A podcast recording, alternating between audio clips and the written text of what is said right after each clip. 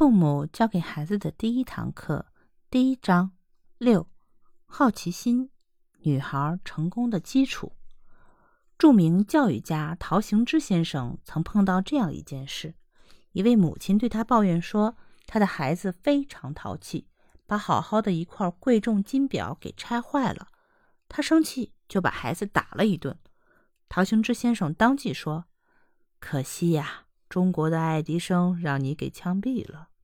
孩子总是对外界充满了好奇，在他们眼中，这个世界是如此的奇妙，所以他们总想通过各种各样的问题去了解这个世界。这种爱问问题的倾向从孩子两三岁就开始了。这种爱问问题的倾向从孩子两三岁就开始了。其实，这也就是我们常说的探究精神。因为孩子提的问题很多，而且千奇百怪，甚至很多问题都是回答不了的。而且你回答了这个问题，孩子从这个问题还会再问到另一个为什么，由此很多父母都不耐烦，只是敷衍了事。好奇心，简单来讲，就是对自己所不了解的事物觉得新奇而感兴趣。孩子生下来，大脑就像一张白纸。但是从生下来那天起，孩子对身边的事物都感兴趣，对新奇的刺激都表示关注。而通过对事物的这种好奇心理，孩子大脑的这张白纸上才会出现绚烂的色彩。孩子大脑的这张白纸上才会出现绚烂的色彩。如果做家长的对孩子因好奇所提出的问题充耳不闻，而且一概不予回答，那这样就等于在扼杀孩子有意义的童年。为了不让孩子问这些乱七八糟的问题，有的家长就教训孩子不要成天胡思乱想，万事不要问，只要去做就好了。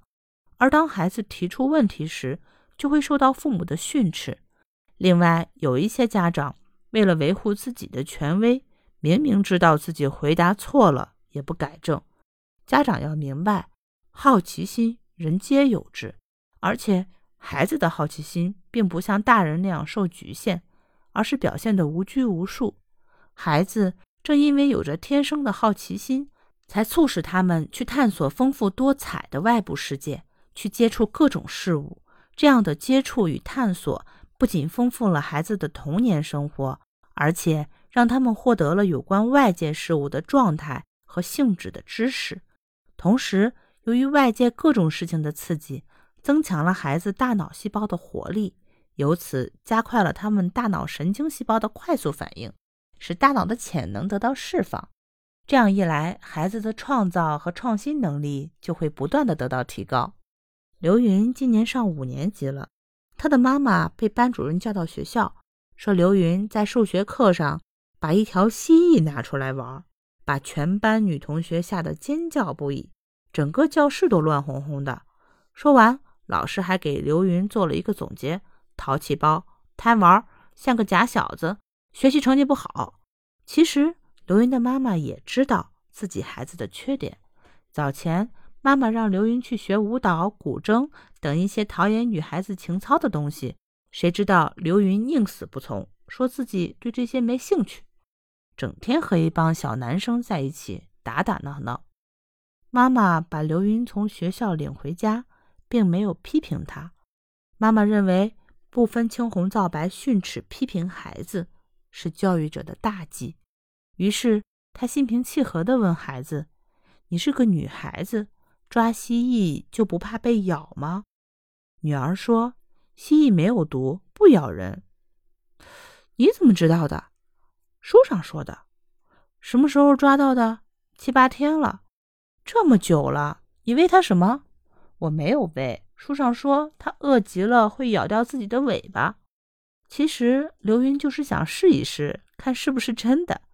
至今他还没有咬掉自己的尾巴。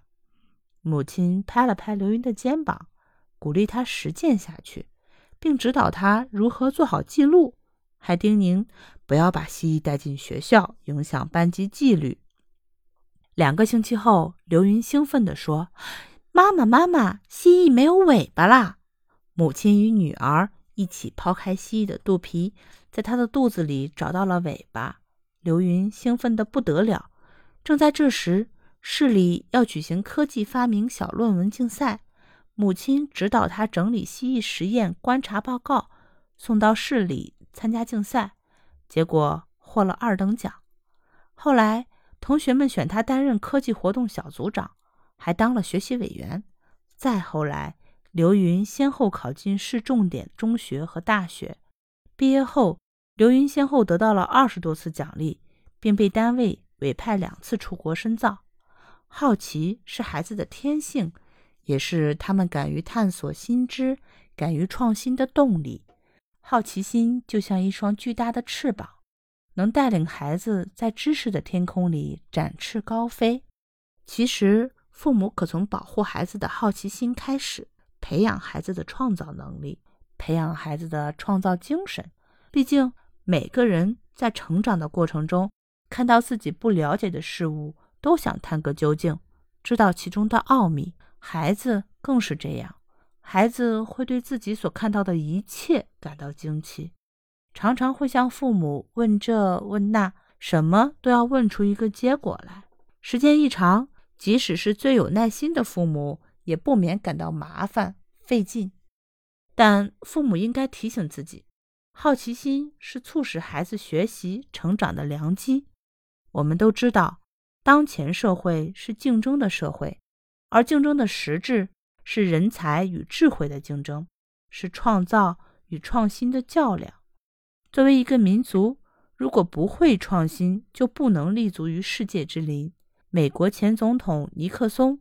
说过一段令国人震撼的话：“中国的教育制度可以为群众提供很好的教育，却失去了中国的达尔文和爱因斯坦，因为中国的教育制度不允许有爱因斯坦那样离经叛道的现象出现，这样只能培养守业人才。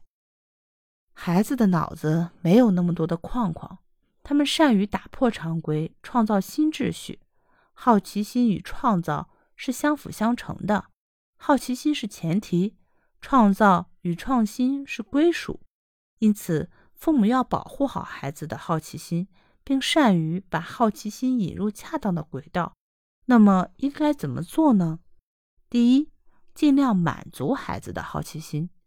家长要做孩子好奇心的强大支持者。假如孩子对电视遥控器或者其他事物发生了浓厚的兴趣，与其担心他们毁坏物件，不如教他们正确的使用方法，满足孩子想要自己操作的好奇心。